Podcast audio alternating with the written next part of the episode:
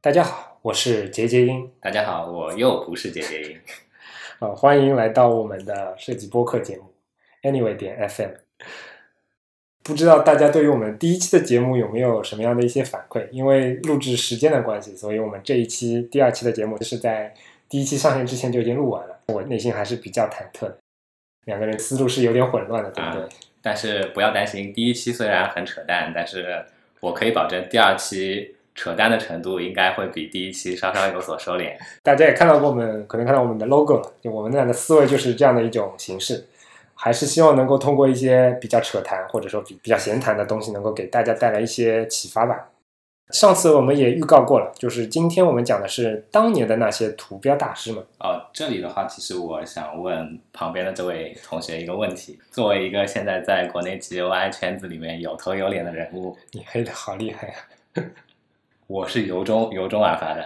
你到底是当时是为什么从一个可以做火箭的这样的一个职业，一不小心的就就栽到这个坑里来了呢？啊！这个我要更正一下，我其实学的是微电子，我们专业毕业出去最多的可能是去做无线电的。我当时入这个行是因为我之前在大学里面花了很大的时间去做桌面美化这样的东西，嗯它跟主要的关系是比较边缘的一些关系，但还是能够让我从设计这个角度去看待一些问题，我也会觉得设计会很有意思，所嗯以我就慢慢的、慢慢的转到了这个行业来。我知道利昂，你也不是专职做这个东西，那你是因为受到什么样的勾引，然后入了这行？我的故事是一个非常非常漫长的故事，大家要听吗？我们可以以后花一期时间来做嘛，对吧？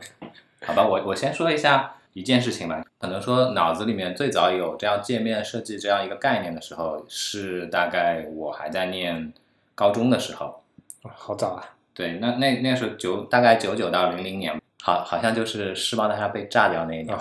啊不是，那个是二零零一年。 啊，好吧，啊，有点混乱，这这段剪掉。好嘞，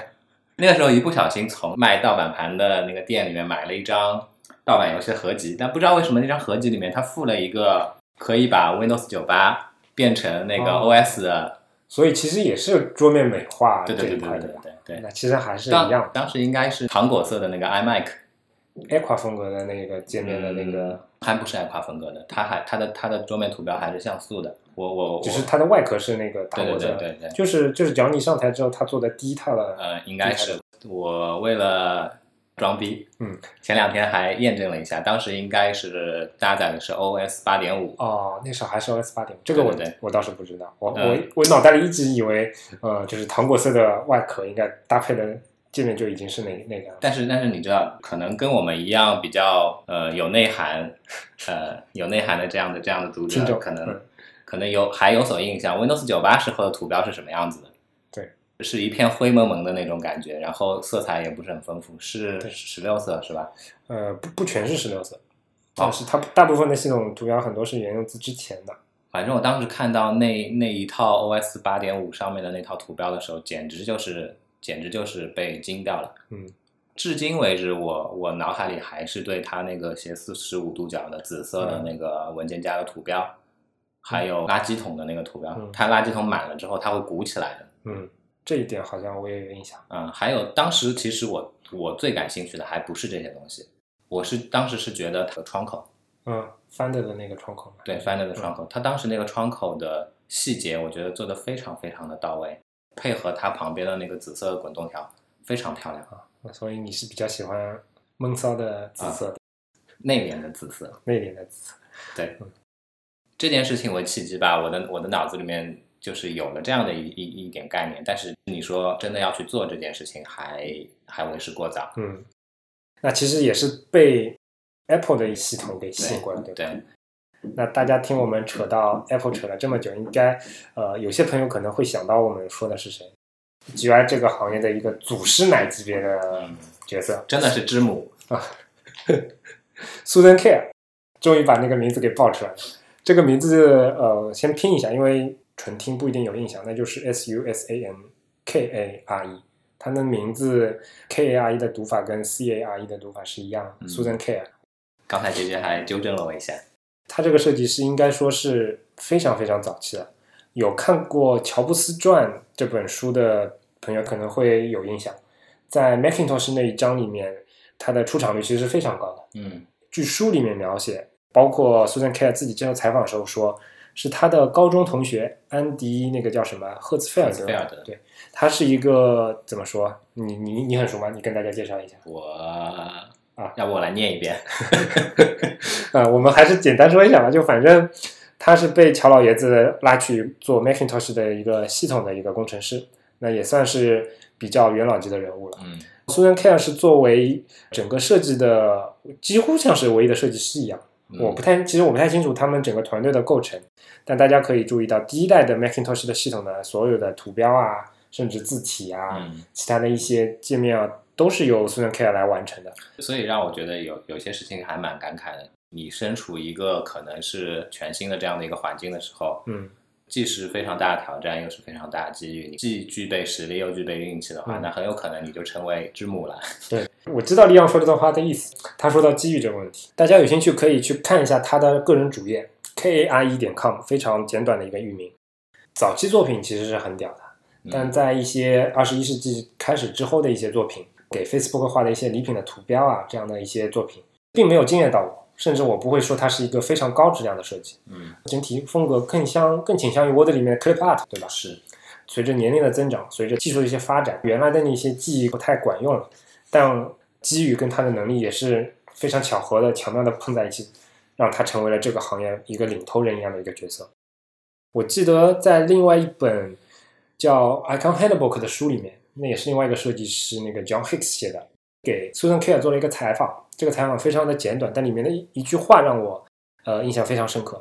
他问 Susan 进这个行业的时候，你之前是做雕塑的，那在做这个行业之前没有其他的一些相关经验，那你是怎么样快速的适应这样的一个环境？如何去做到这么好的一些高质量的设计呢？嗯苏赞他的一个回答其实非常简短，他就说，当时进去那个行业的时候，其实他也没有什么正式的相关人员啊，而且他接下来说的一句话，我觉得很有意思。他说，在当时那个环境，尤尤其是很多图标啊、界面啊，它都是用像素点出来的情况下，你只要会针线活的人都能去做这样的一个设计。嗯当时的技术限制下，导致他很多的一些工作，你只需要有耐心，有一些美术基础，就是可以去做比较好的设计出来的。我我的理解跟你差不多。嗯，现在看来，呃，我我至今还是觉得他之前最初的 emoji 的那些嗯那些图标也是他、也是他开创的嘛。嗯那最初的这些这些 emoji 的 icon，其实我我觉得真的是做的很很惊艳。嗯无论从造型也好，还是还是还是它单个图标的一些细节处理的东西，真的是非常的棒嗯对。在那样的一个一个限制条件下面能做到这个，至今看来都是会非常惊艳令人感动。它最出名的三个视觉图形，也不能说图标吧，嗯，最出名的三个创作，我觉得应该是第一代 Mac 的那个垃圾桶，啊，就是鼓出来的那个垃圾桶，对然后沿用到今天的 Finder 的图标的第一个版本，对就是那个笑脸，大家肯定有印象，哪怕是 Windows 的用户肯定也会对那个图标有印象。对，还有一个就是 Command 的那个图标嗯，Windows 的用户其实是有一个 Windows 的图标，那相对应 Mac 下面它的一个图标应该是 Command 的。嗯，然后我接触这个 Command 的图标应该也是跟桌面美化有关。第一次装美桌面美化系统的时候，我忘了那个叫是叫 Object Bar 还是叫什么，是一个装逼型，把你的 Windows 嗯改装成 Mac 的这样的一个一个软件，嗯拟真度其实还是比较高的。嗯所以你在它的文件菜单栏里面会看到 command 这个图标出现。嗯，其实你快捷键是什么样的？对于一个 Windows 用户来说，我会觉得比较诧异，我会觉得它好像是一个乱码一样的存在， 因为在 Windows 里面从来没有出现过。嗯那虽然我有这样的一个呃，并不是特别好的第一次印象嗯，但从此以后我是记住这个图形。嗯相对来说，比起呃 Mac 下面其他的一些图标，比如说 Alt 跟那个哦不对，Windows Mac 下面应该是叫 Option，然后还有 Shift，还有 Control 这样的一些图形标识，Command 的一个给我的印象是最深的。嗯 Susan Care 当时也说过，乔老爷子给他的命令是要找一个不太一样的图标去做这个 Command，而他当时也是花了一定力气，翻阅了各种的参考书，就找了这么样一个，就像有点像四叶草一样，还是叫什么这种图形。嗯，你就想象成中间是口井，然后啊周围有四个圈。对对对，也这这个这个还是比较形象的。他说他当时看到这个图形是在瑞典的露营营地的手册上面看到，标识的意思应该是这个营地里面有意思的点，或者说比较值得注意的点。起到的作用就是提醒大家注意，跟在 Mac 里面要起到的是呃作用应该是一样的。这个图标也是经过了，可能经过了查老爷子的手感。我虽然我还没有查证过，它后来确实是得到了非常广泛的使用。苏赞后来也提到过，这个图标在应用之后，他后来才知道，它最早的意图或者说最早的意思是在北欧那边城堡的俯瞰图，也就是说北欧那边的可能城堡从上往下看原来就是这样长得这样的，从古到今的一种联系，我觉得也是蛮有意思的。嗯，其实其实我最早看到这个 Commander 这个这个图形的时候，我是被因为我不知道那些典故嘛，也不知道它嗯背后的故事是什么样的，我就觉得它这个形状非常的有韵律感。嗯我当时第一印象就感觉，哎，这个东西会不会是当时那些手抄本上面用的那些花体字的某一个、啊某一个东西去对演变过来？因为想象一下你，你用手指去画一下这个图形，它是非常富有富有富有韵律的。对，所以那时候我不知道它意思，但是就觉得这个形状漂亮。嗯，用你这个话说起来，北京的那个西直门的立交桥应该也是很有韵律的。好吧，Anyway，我我印象当中，西直门那边的，就是某种转法，的确跟这个图标是有异曲同工之妙的。嗯，除了这个 Command 跟早期的一些图标之外，我也查过他的个人履历啊，嗯，作品完全不局限于 Apple 这边。对，后来跟乔老爷子去了 Next，嗯，他也给 Windows 第一代的扫雷界面是吧啊，呃，我忘了是扫雷还是空档接龙。哦哦，接龙，他的作品应该说是非常非常的广，给各个公司都有做过不同的设计，而且这些设计都是都像是开创者一样的角色。嗯，因为在那个时代，不像我们今天有一些什么技法，有一些什么样的风格啊，你有很多去参考。嗯对，他来说，完全是一种全新的领域、全新的媒体，嗯用全新的工具去做这样的一些事情，所以我还是非常非常敬佩他的。一两年之前吧，他自己还出了一本书，我非常有兴趣的，还还买了过来，就是那种邮费比书单价要贵很多的那种美国寄过来的。其实你就是想说你有钱，啊，不是，呃，如果有钱的话，我就不会抛出这档，因为那本书买回来我是很后悔的，因为它里 面它里面还是挺水的，就是把它那些像素的图标一页一个的印了一遍，也印的不是很多。呃，对我来说，下次也这么搞吧，就就像素懂这种东西，大家懂，虽然不是矢量的，但你有从某种角度上，它它又是矢量的，因为你把它不加任何差值的放大，它跟原来的图形是完全一样的。从你的观感来说，嗯所以这个图标放大之后，我也没有特别有感觉，而且它也没有加任何一些文字去描述这些图标是怎么怎么创作的，嗯所以那本书对我来说价值不是特别大，一直就放在旁边给积灰的。另外一个让我很印象深刻就是他的字体作品，对，没有想到当年有 Mac 上面那么多系统字也是苏登凯尔做的。我之前也知道，但在知道之前我是完全不知道，这句话很屌 啊！反正我当时是很惊讶的。这个在乔布斯传里面也有提到，可以给大家简单的说一下。有兴趣的同同学可以直接去翻 Macintosh 那一章。当时在乔老爷子的辍学之后，也学过一些或者说书法或者说字体方面的知识。他做 Mac 的时候，非常刻意的想要在里面去装一些可自定义的字体给大家用。嗯，所以他当时让 K r 这个几乎是唯一的设计师也去设计一些字体。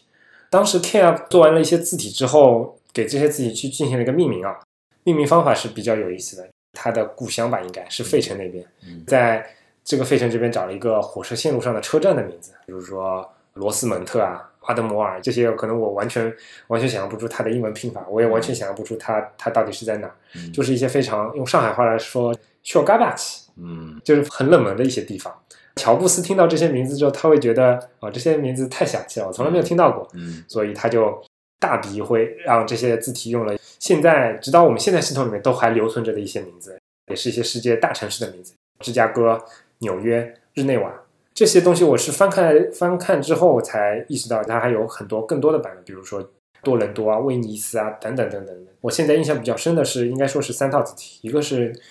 旧金山 San Francisco 最早的那套 San Francisco 是像那些用报纸剪贴出来的那种风格的字体，就是杀手给人家去记性，为了防止透露自己笔记用的那种，Apple 字的体上面的那个字是那个芝加哥吗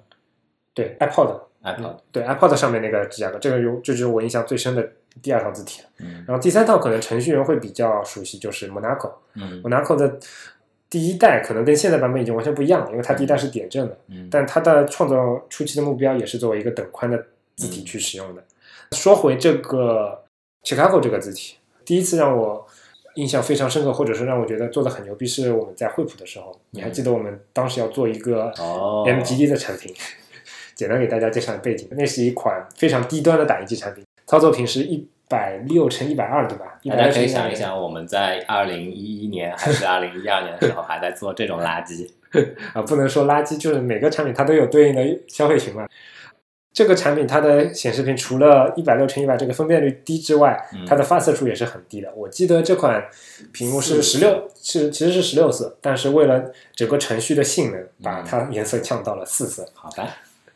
所以呢，在这个上面，我们其实调研了很多各种的点阵子。嗯就我当时测试了很多种不同的点阵子，甚至包括我自己去点。但我使用下来，应该说显示效果最好的还是 Chicago。大家也知道，在 iPod 上面也是用了很久，一直到它的屏幕换成了全彩的屏之后，才是、嗯才是被废弃的。嗯这个字体现在看来可能很很过时了，它是一款像素很低的点阵子，但是嗯当时给我感觉真的是惊为天人，因为它的竖的笔画是非常粗的，嗯，但在整体的显示效果跟宽度上平衡做得非常好。辨识度也很好。对，但很很可惜，因为版权上的一些原因，包括字体编码的一些原因，后来我们的操作系统也是没有用。自从那会儿我就知道了，这是 Susan Care 做的这样的一一套字体，嗯它是非常的非常的牛逼。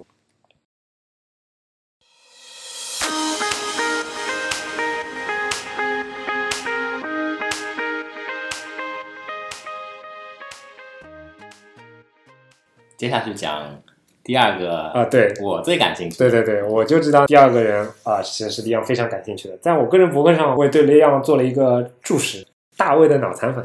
今天介绍的第二位设计师就是前 Icon Factory 非常著名的视觉设计师 David Lennon。对，说到 David Lennon，我我应该把很多的篇幅交给交给 Leon 来说，因为他啊国毕内竟是其实国内我就我所知，喜欢他的喜对欢他对的对对同学其实但非常非常多，但是但是好请允许我先打断一下， OK 就跟之前一样，因为我们毕竟是个听觉类的节目，对吧？嗯你光说这个名字都说的太短，可能大家不一定知道是你谁，所以我们嗯还是要简单介绍一下。好他的名字拼法 David 就是非常标准的英文里面的大卫 D A V I D，然后 Lennon 呢其实拼法是 L A N H A M，比较拗口，而且它的念法呢也一直是挺有争议的。对很多我听到很多人会叫他懒汉，啊，就跟贝克汉姆的名字是一样 Yeah 贝克汉姆里面我们中文的翻译是叫贝克汉姆，所以粤语的发音应该才啊，是、对对对对对，David Lanham 的名字我也是去我也去搜了一下，虽然这个名字美国包括英国那边是很常见的名字，但我说实话，我们之前都不太熟悉这样的念法，David 呃 Lanham 对吧？对哎 h 不发音。接下来请李昂开始介绍他的偶像吧，我这边就退场喝个水什么的。呃，我我想先说一个小故事。刚才 J J 有问到我最终也是怎么进场的嘛？在念大学的时候，我当年念书的时候是学的多媒体设计，其实是偏视频拍摄这这部分为主的。但当时年少不懂事，上课的时候经常开小差，老师在上面讲不拉不拉讲什么时候，我我其实在下面自己乱上网嘛，不知道为什么，可能就是冥冥之中上帝给我的旨意，我我看到了当年 David Lanham 的一套图标，嗯前两天我还专程去 Icon Factory 的网站上去搜了一下，但是很遗憾，那套图标我没有在他们的网站上再找到。嗯可能有印象的朋友，可能可能还会记得，当时给一些当时比较著名的一些软件做过第三方的图标嘛，有一个 Dreamweaver 的一个图标，它画的是一只小蜘蛛。知我，对对对其实跟他名字是挺贴切的。对对吧对对对，哦，是一只机械的蜘蛛。当时看到那套图标的时候，真真的就是又被惊呆了。以前经常被惊呆，大卫也惊呆过我很多次，第一次让我非常非常惊艳，还是跟桌面美化有关，嗯那叫 A 什么什啊么是吧？ ，Amora 是吗？不是，你知道我是一个偏实用主义的那一套，并不是有很多异形存在的，但是它的质感应该说是非常细腻，然后偏系统优化版本的一个作品，哦好像是叫 A 级什么什么的，有点时间内觉得我想不起来，哦嗯就是啊阿阿管，阿寡是吧？啊，好像有点像，我猜这个名字就是跟 Aqua 那边变过来的吧？呃，说到这个，其实我我我要插一下嘴，我其实对这套图片非常非常喜欢。嗯我至今印象非常深刻的是，它有一个文件夹的图标，上面打了个洞，啊，哦然后然后从洞里会有水流出来，嗯，就觉得对对对哎，怎么想的？啊，大家听到李昂的语气都已经变了，嗯，果然是偶像的力量。反正就是就是因为这个人，我这位精神上的导师，所以让我毅然决然的放弃了导演的工作，对吧？放弃了数千、数以万计的嗷嗷待哺的女演员，进入了这样一个苦逼的行业。呃，说到电影，呃，David Lanham 就他的对很多作品图标啊、界面啊之外，另外一个非常非常牛逼的，不对，我们应该说非常非常牛叉，对吧？嗯，非常非常牛叉的方面就是画插画老驴啊，老雷。 嗯，有很多是以宫崎骏的电影里面的人物作为主题，他也是一个非常喜欢吉卜力动画的这样的一嗯对个，看得出应该是深受影响的，对，包括他的一些图标里面的人人物的一些设定啊，之前我还看过一个对他的专访，在专访里面他自己就是透露过，他本人最向往的工作是去、嗯是去那个 Pixar，然后去去做动画嘛。啊，所以他当时其实一开始就是想朝着这个方向去去做的，是有这个可能吧，因为后来说的往后一点，他即将离开啊 c o m p a t r y 的时候，嗯当时做了一个电子机的应啊用、 Hatch，对 Hatch，对，呃，说到那个，其实我那个是有点小失望的，啊因为我虽然算不上 David Lanham 的忠实粉丝，但他的东西我还是很关注。他在做这个东西的时候，我期待是非常高的，啊因为那个那个电子宠物里面的人物还是挺挺萌的，对，也挺好玩，我期待了很久。但最后实际的成品出来，我还是啊有点、有点不太满意，就我也是玩法上，我觉得太简我单，我觉得。对，太无聊，就是一个电子机游戏，跟我想象中不一样。我我肯我我一开始想象说，哎，是不是会像宠物小精灵一样可以对战？ 但是你会从它 Hatch 这个应用里面，你你可以发现它做了非常非常多的动画，对对对，我记得他的推特账号里面他也提到过，当时为了画这个人物的动画，一帧一帧他创作了非常非常多。他嗯抛出那个数字，我现在肯定是记不起来了。嗯但当时给我的感觉就是，果然这些牛逼的人 嗯，在努力程度上也是远远超过你。对。你知道，如果要让动画流畅的话，就算是用日本人的那种偷懒方法，嗯那一帧起码也要每一秒的话，那起码也要画满十六帧以上才会才会流畅嘛。我也是去查了一下，某个访谈当中他提到，其实是纯艺术背景的，他嗯学的就是美术。嗯他的爸爸其实是个程序员，嗯他受到影响比较大的人物应该是他的叔叔，是个算虽然算不上个艺术家，在雕塑上方面非常的有造诣。嗯 David Lanham 他也是受到他的影响之后，从小就对艺术非常感兴趣。嗯这边也可以提到一下他的入行的背景啊， 就是我们今天说了好多回了。啊他入行是因为参加了一个比赛进入 Icon Factory，这个比赛现在看起来是规模非常小的，每一个人只要画一套六个还是多少个图标的。嗯这跟 Icon Factory 后来自己经常出的那些图标系列是很像的，只包括 Mac 系统当时常见的 Finder 啊、硬盘驱动器啊，还有文件夹啊等等一些最最最最常用的那些图标。这个比赛还是分很多组的。David 那那套图标应该是在创意那方面是比较杰出，哦，我想起来了，我嗯说的那套就是他参赛那套，对是对吗对对对，啊、那有可能，因为这个比赛他加入 Icon Factory 是在二零零四年的时候嗯， ，Icon Factory 在整个设计界也应该是非常老的一个品牌了，对吧老？牌，相当老。我们现在看到的 Windows XP 的图标，嗯包括 Vista 的图标，嗯，都有他们创作的在里面，参与程度相当相当高的那种。对，可以说当年我有一个习惯，就是每天或者说隔天，我就会嗯去 Icon Factory 网站上面去刷一我也是，刷，我哎也，是。嗯但未来那么有什么新的图标出来了？接着说，就是他们在 Windows 这边给他们做了很多的，给微软做了很多图标之后，导致有一个笑话吧。当年 Windows 十 beta 版本出来的时、呃、哦时候，它不是换了很多图标嘛，嗯对吧？有些图标是从统一度来来说，从美观程度上来说，都是扎嗯就是一到坨屎扎对扎到一一坨屎的地步了。那然后那个时候，Icon Factory 是专门发了一篇文章，非常短的一篇文章，嗯给大家声明说，嗯这个图标不是我们做的。但是这两年你也可以看到，随着一些元老的离去，或者说随着时间的变化吧，你比如说移动时代的来临、嗯 i c o n Factory 现在的影响力，我觉得是大不如前了。是，现在给能给我印象比较深的他们近期的作品，就是给 Twitter 画的那套 emoji 的图标。嗯那除此之外，就没有一些非常大型的一些项目了。我们也知道，David Lanham 在零四年呃一四年的时候，他离开了 Icon Factory，去做了自己的那个工作室。对，当年我我非常喜欢或者是崇拜这个人的另外一个原因是我非常羡慕他的工作状态。啊，对，能够在这样一家专业从事图标设计或者界面设计的这样的一个小公司待那么久的时间，是一个真的非常令人艳羡的这样的一个经历。应该说他还是比较专一的，对吧？其实我也可以很专一，好吧，关于穿衣我们就不开李昂的玩笑了。Icon Factory 的很多最著名的作品都是出自他手的，对甚至是说他一个人就支起了 Icon Factory 的半壁江山。我感觉是可以这样说，比汪峰，你懂的。大家可以看他我的个们可人以网站，，我们可以列列举一些他的啊非常对著名的一些图标设计的作品的系列，比如说 Somatic 系列，就跟我看到他获奖的那第一套图标的感觉是一样的。看到的时候就是被被惊到了，这样的图标设计可以是做成这样子，可以和可以和插画，可以和一些比如说概念设定的东西结合的那么的紧密，然后不无论是从造型还是从颜色，都是呃，我觉得就是一时无两，除了他没有人能画得出的这样的感觉。他要要做到这么样的一个跨界，或者说啊这么样的一种嗯接触不同文化都能得心应手的程度来讲，对嗯确实是挺难再找到第二个人像他这样。从造型的隐喻来说，还是无论是从造型本身来说，就是需要你这个人有非常丰富的各方面的知识，美术方面的、美美学方面的造诣，各方面的造诣。你如果只是一个没有沉淀的这样的一个角色的话，我感觉是完全完全做做不出出这这种这样的东西事情的。嗯除了图标之外，我还是非常喜欢他的界面作品。大家，我前面呃被李阳打断了，就是我的错， 大家可以看他的个人主页。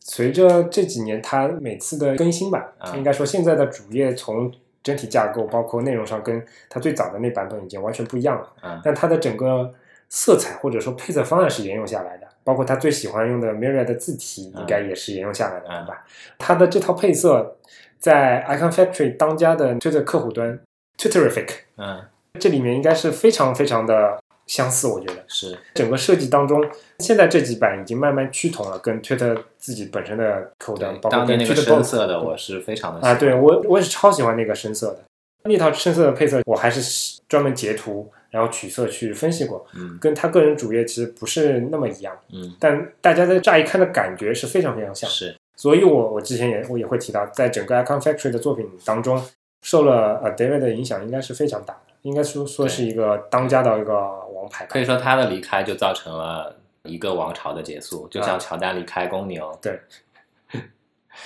说到他的离开，我我这跟我们第三个人物是密切相关的，嗯哼，就是一个人离开之后，一个王朝就结束了。但是对于大卫同学，李想还有什么要补充的吗？ 先这样吧，一会儿反正可以剪进去。对，我们会在最后的参考链接里面给出大卫同学的一些作品，大家也可以去瞻仰一下。有有条件的同学是能够买一些他的，比如说他的画，他的一些周边的产品嗯，哦，对，他其实啊、这些我我可以到时候再分享一些链接。啊其实我觉得他除了在本职工作上面，他的摄影也非常的有、啊对有意思。关注他弗弗里克的话，你会发现他非常喜欢去拍一细小的、细微的这些事物。 OK，那我们暂时先切换到第三个人物啊。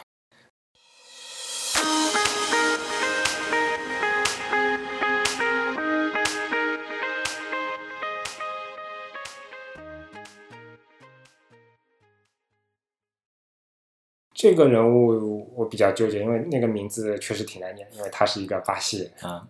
但我们必须还是要念一下 Evelado Coelho，不好意思，这种这应该是葡萄牙语里面嗯， 比较比较常见的名字，可能但是 Everlado 男生可能会联想起罗纳尔多啊嗯哼、里瓦尔多啊、罗纳尔迪尼奥这种比较在英语语系里面不一定念得特别顺的那些名字。那他的名字拼法是 E V E R A L D O，姓是 C O E L H O， 我怎么感觉你对这个上瘾了？ 就是一直去查人家名字怎么念，对吧？没没没，怎么拼？啊，怎么拼？ 呃，是因为是因为是这样的，我也听最近也听很多的呃各种的播客节目，嗯然后有很多人在做节目的时候，他也会做到这一点，对一些比较生僻的词，他去做一些拼写，然后帮助你能够理解，因为毕竟很多东西你光靠一次性的念出来，你不一定能理解。Evelado 他其实是之前 Yellow Icon 的创始人。嗯 Yellow Icon 这个名字虽然很简单，黄色图标，嗯，但不色情啊，对， 呃，英文里面色情应该不是 yellow 吧？哦，好吧，呃，说回来，就是他之前创始的这个工作室叫 Yellow Icon，但他在离开 Yellow Icon 之后，整个 Yellow Icon 就就垮了，一直到我就是当年我觉得 Yellow Icon 就是他自己一个人了。我也是，我也有这么这种感觉，从风格上有这种感觉。但你看他还是分享过 y e l a c o n 他们办公室里面一些照片的，我觉得应该不假。说回来，他的一些背景啊，创建 y e l a c o n 之后去的是苹果，嗯就因为有苹果这样的召唤，所以他从巴西移民到了呃美国。嗯在 y e l a c o n 之前呢，他最出名的一套设计应该是给 Linux 系统创造了水晶风格的图标。对，其实我不太熟 Linux 的系统，是在 KDE 里面第一次呃使用的。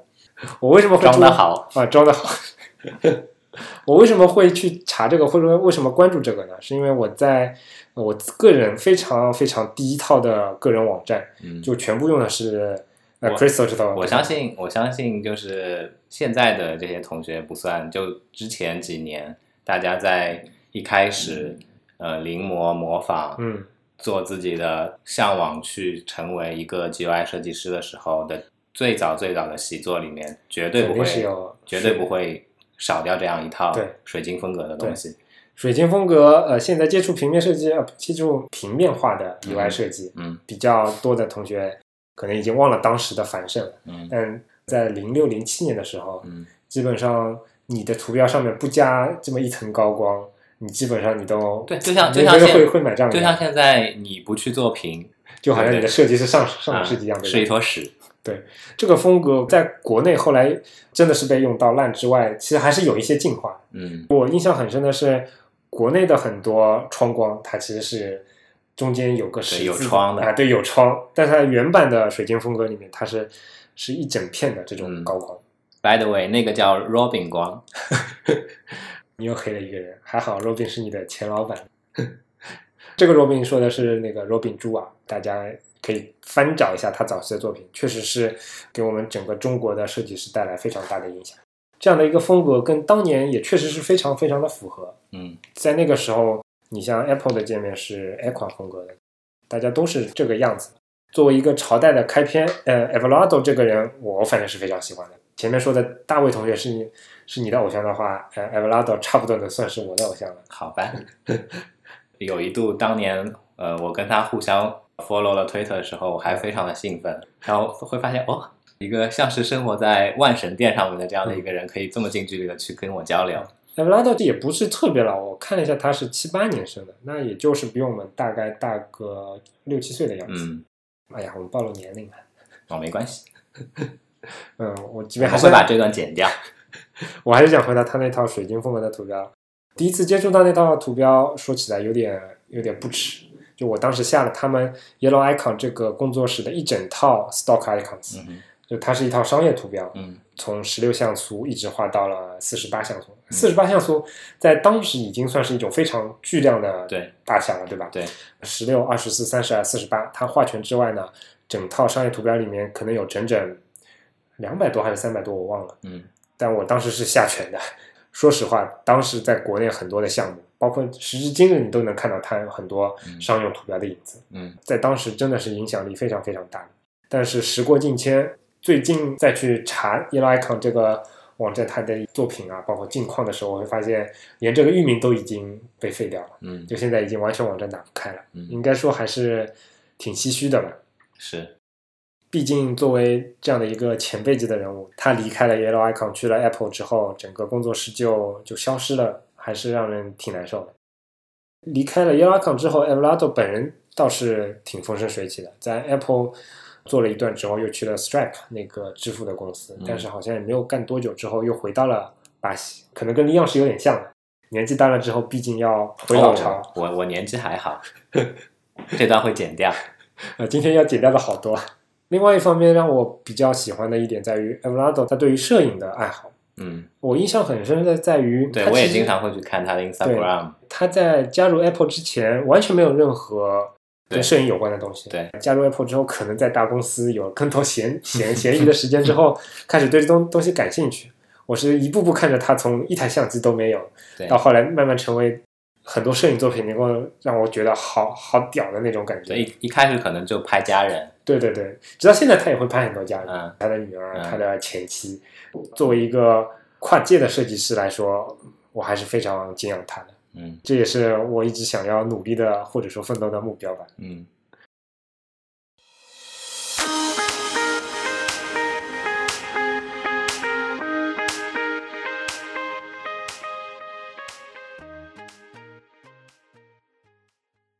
那说完 Everardo 哦 c u e l l o 还有一些当年的图标大师。嗯，图标大师这个词吧，不像其他的一些设计门类里面的大师，诞生时间是非常短的。嗯有很多大师，他可能年纪跟我们甚至都是相仿的。那这里面，我比较羡慕或者说比较仰慕的一位就是 Louis Mantia，不知道这个 S 发不发音啊？L O U I S M A N T I A，嗯他也是利奥最喜欢的那个 Icon Factory 的前设计师也是个屌人，啊，也是个屌人。他换工作也换得非常勤，去了 Icon Factory 之后，应该也干了时间没有多久吧，不到一年吧。一年啊，我现在是嗯想不起来了，但很快就是他去到了 Apple。嗯去了 Apple 之后呢，也待了没有很久吧，也不不到一也年不到一年吧。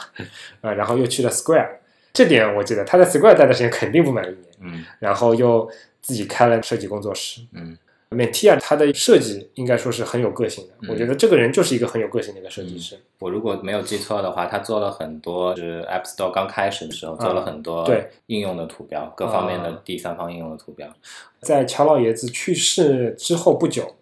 ，Mantia 他发了一篇博文，嗯介绍了他当时设计 iTunes 某个版本是十一还是哪个的版本，应该是 iTunes 图标第一次变成一个圆圆球的那个版本。嗯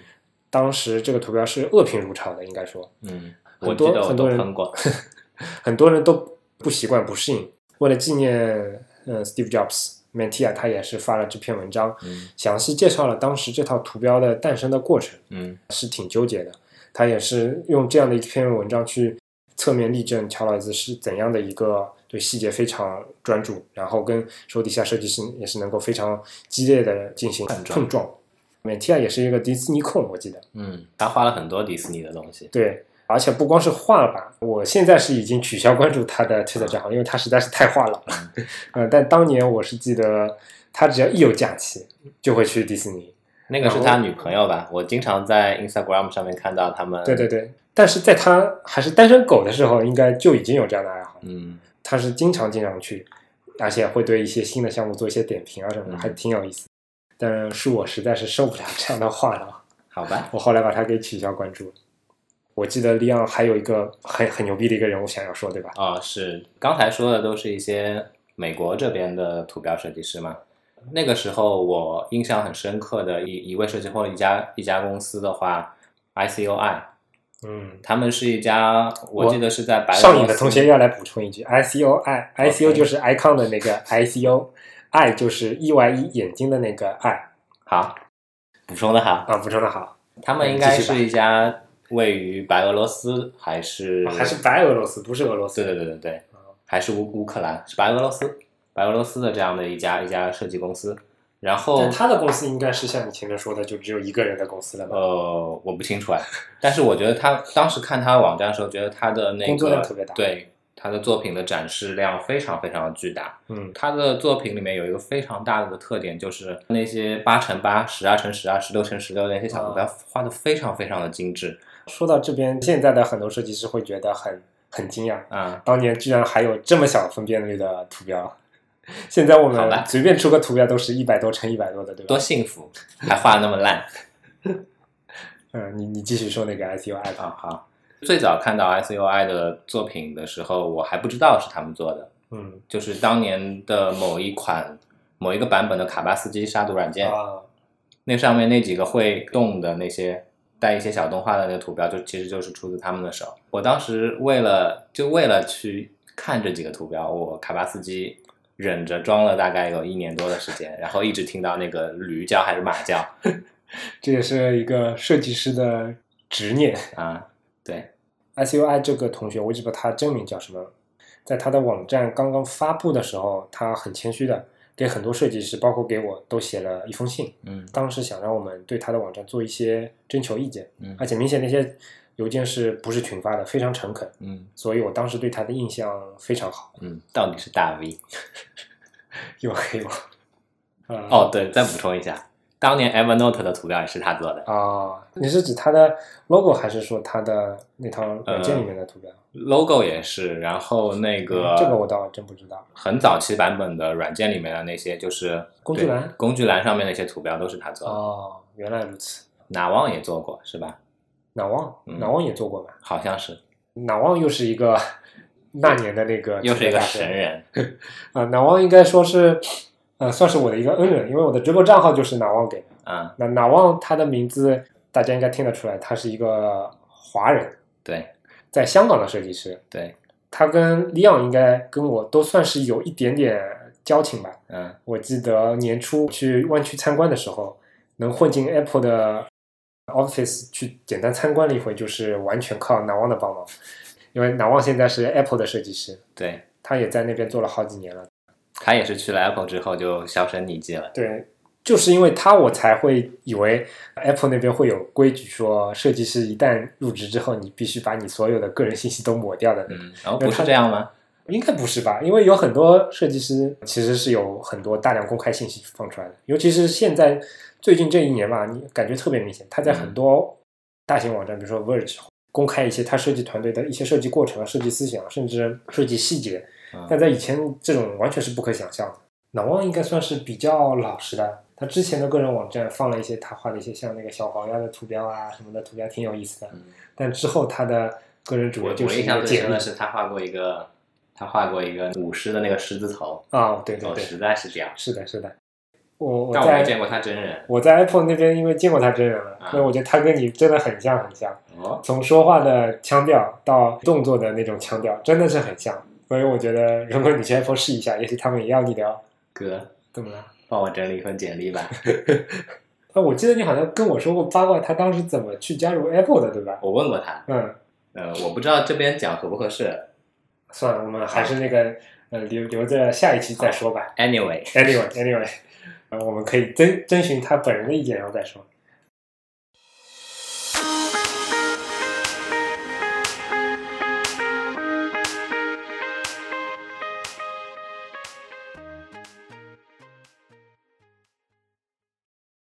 今天呢，我们基本上介绍了一些啊、呃当年的设计师，嗯，不知道大家对于这样的一些考据的东西是不是有兴趣，也不知道我们是不是满足了大家的一些对他们八卦的需求。不管怎么样，如果大家有兴趣的话，可以给我们来信，hello at anyway 点 fm，把大家想听的一些东西，或者说大家觉得我们呃说的不对的一些地方，是不给是我要们念指正念 H E L L O？ at a n y w a y 点 f m。谢谢大家的收听，那我们第二期的节目就到这边。呃，最后最后还是要预告一下我们的第三期节目说的那个内容，李奥你还记得吗？ 哦，第三期什么来着？又又来了一遍，我们已经是 take 第十三了。啊，呃，其实我们说的是在第三期里面想介跟大家简单介绍一下关于如何从其他的职能对或者说从其他的身份转成 UI 设计师对，这样的一个话呃，题。其实这个初衷是因为最近一直会在各种呃微博也好啊，或者知乎也好这些渠道上面收到一些小朋友的私信，他们嗯会来问这样的问题，一个一个回答的话，可能也一方面就是精力也不允许，另外一方面我也懒其实这是一个方面，好吧？啊。好， 对，所以我们打算整理一期节目出来，来专程讲一讲这方面的相关的思因考也为好。我相信我跟利昂，毕竟在这方面应该还是有一点发言权，因为我们都是这么走过来，对尤其是在成长方面啊、还是有一些话题想跟大家去进行探讨。啊，对我，希望在我们开始之前，有一些什么样的问题啊，或者说有一些想听的东西，嗯，可以趁这个机会来信告诉我们，评主论要告是诉我们跟。大 V 提问。今天今天被你黑了无数次了，已经。希望你多啊啊要、习惯。